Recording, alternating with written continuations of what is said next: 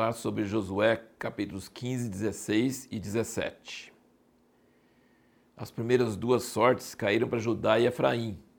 Nem explica por que justamente esses dois, dessas duas tribos, mas coincidentemente essas duas tribos no fim, um ficou sendo o reino do sul, Judá, e o outro ficou sendo o reino do norte, Efraim, muitos anos depois, se tornaram realmente as principais tribos de Israel, né, que eh, englobavam todas as outras tribos, né, era entre essas duas tribos. E é interessante que Deus é muito, é, muito detalhista sobre algumas coisas, mas sobre outras ele, é, ele deixa assim, de outra forma. Por exemplo, aqui ele não determina, ele não soberanamente não fala, ó, oh, tal tribo vai ficar tal lugar, tal tribo vai ficar tal lugar. Lembra do tabernáculo? Ele fala tudo certinho e, e, até o acampamento das tribos ao redor do tabernáculo era muito sistemático, tinha que ser daquele jeito. Aqui não, na terra ele fala: vocês determinam os limites e depois lança sortes para saber de quem vai ser tal limite. Então vocês, vocês escolhem homens capacitados, homens que têm noção, e esses homens vão lá, e esses homens vão separar é, a, a, as porções, e depois vocês lançam sorte para ver a porção de qual tribo que é. Então Deus não, nunca faz tudo igualzinho, ele tem critérios diferentes para cada tipo de decisão. E ele poderia ter decidido as tribos, ele não decidiu. Ele deixou para o homem demarcar e depois lançar sorte para ver de quem que é. E eu queria mostrar assim, aqui nesse contexto, em Gênesis 49, é, Jacó fala a bênção para os filhos dele. E isso, é, no capítulo 49, ele fala no versículo 5 sobre Simeão e Levi. Olha o que, que ele fala. Gênesis 49, versículo 5. Simeão e Levi são irmãos.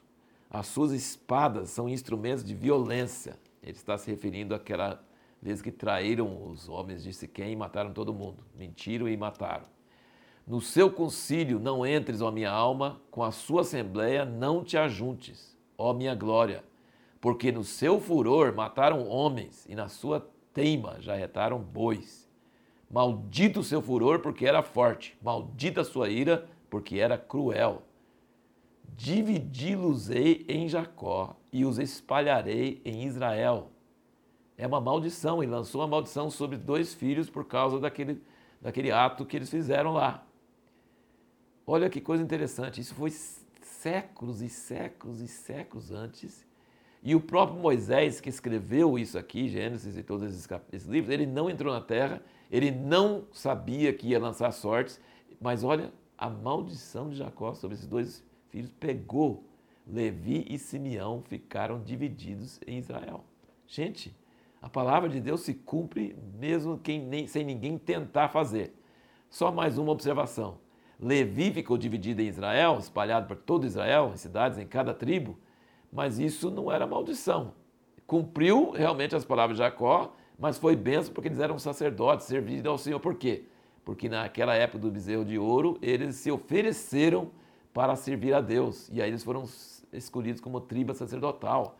Então, uma maldição hereditária que o pai já, já deixou, vai talvez cumprir algumas coisas da prática, mas Simeão não. Mas Levi foi abençoado, mesmo sendo espalhado em Israel. É, agora, vamos falar sobre essa questão das sortes. No Novo Testamento, uma vez lançaram sortes. Atos 1, para escolher quem ia ficar no lugar de Judas Iscariotes. Mas isso foi antes de receber o Espírito Santo. Depois, em Atos 13, vai perceber quando eles escolhem Paulo e Barnabé para ir na viagem missionária, não lança sorte, não. O Espírito Santo falou: separai-me Paulo e Barnabé. Então, no Novo Testamento, nós não precisamos lançar sortes, porque Deus pode nos orientar claramente pelo seu Espírito. No Velho Testamento eles não tinham essa atuação clara do Espírito Santo, então Deus ungia o lançamento de sortes e fazia com que desse certo. Mas agora, com o Espírito Santo, nós não precisamos lançar sortes. Agora deixa eu fazer só uma ressalva. Quando você não obedece à voz do Espírito Santo, Deus usa circunstâncias aparentemente aleatórias aparentemente assim, por sorte, para travar você, para fechar portas, para abrir portas. Mas isso é se você não deu ouvidos à voz do Espírito Santo. Você pode ouvir a voz do Espírito Santo e não precisa de circunstâncias te pararem. Você pode receber uma direção de Deus para fazer as coisas. Agora, se for meio surdo, Deus vai ter que usar circunstâncias. Mas em hipótese nenhuma nós precisamos lançar sortes para achar a vontade de Deus hoje no Novo Testamento com a presença do Espírito Santo. Finalmente, nós temos aqui a vitória, o relato da vitória de Caleb sobre o gigante. Fala que ele, com 85 anos, ele venceu aquele gigante de Hebron, ele, ele expulsou os filhos de Anak. E nós temos, ele falou que se alguém vencesse uma outra cidade com inimigos fortes, que ganharia a filha dele. E o sobrinho dele fez, ganhou a filha, venceu a cidade, foi violento, ganhou a filha como esposa, a filha de Caleb. Mas a filha foi lá pedir fontes de água. Então eu queria só ressaltar que você pode ganhar certas coisas por força e por vitórias e por seu merecimento, e outras coisas você faz ganhando, pedindo ao Pai. Ela desceu do jumento, pediu ao pai dela as fontes superiores e as fontes inferiores, e ela ganhou. Então, parte ganhou por merecimento, né, o marido, o futuro marido dela que venceu, e parte ganhou por pedir ao pai. Tem essas duas opções.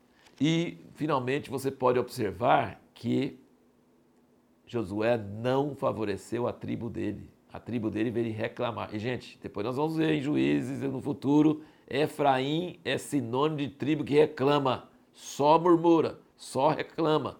Chegaram para Josué e falaram assim: Nós ganhamos uma, uma herança muito pequena, nós somos muitos, como é que você deu uma herança tão pequena para a gente? Ele falou assim: Vocês são muitos?